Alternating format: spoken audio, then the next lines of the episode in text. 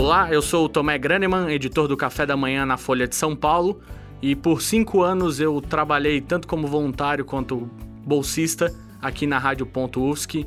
E o que eu posso dizer é que tudo que eu sei sobre som e áudio eu aprendi aqui. Tive muita sorte de pa passar por aqui e ainda bem que a Rádio Ponto ainda existe e vai existir por muito tempo. Parabéns, Rádio Ponto, pelos seus 20 anos. Valeu! Rádio Rádio.UFSC, 20 anos. Curso de jornalismo UFSC, 40 anos.